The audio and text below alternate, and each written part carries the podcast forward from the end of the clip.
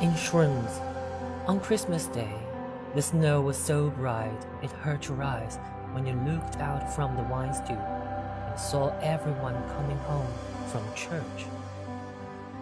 That was where they walked up the sleigh smooth, urine yellowed road along the river with the steep pine hills, skis heavy on their shoulder, and where they ran that great run down the glacier above the Madlenerhaus. The snow as smooth to see as cake frosting and as light as powder. And he remembered the noiseless rush the speed made as you dropped down like a bird.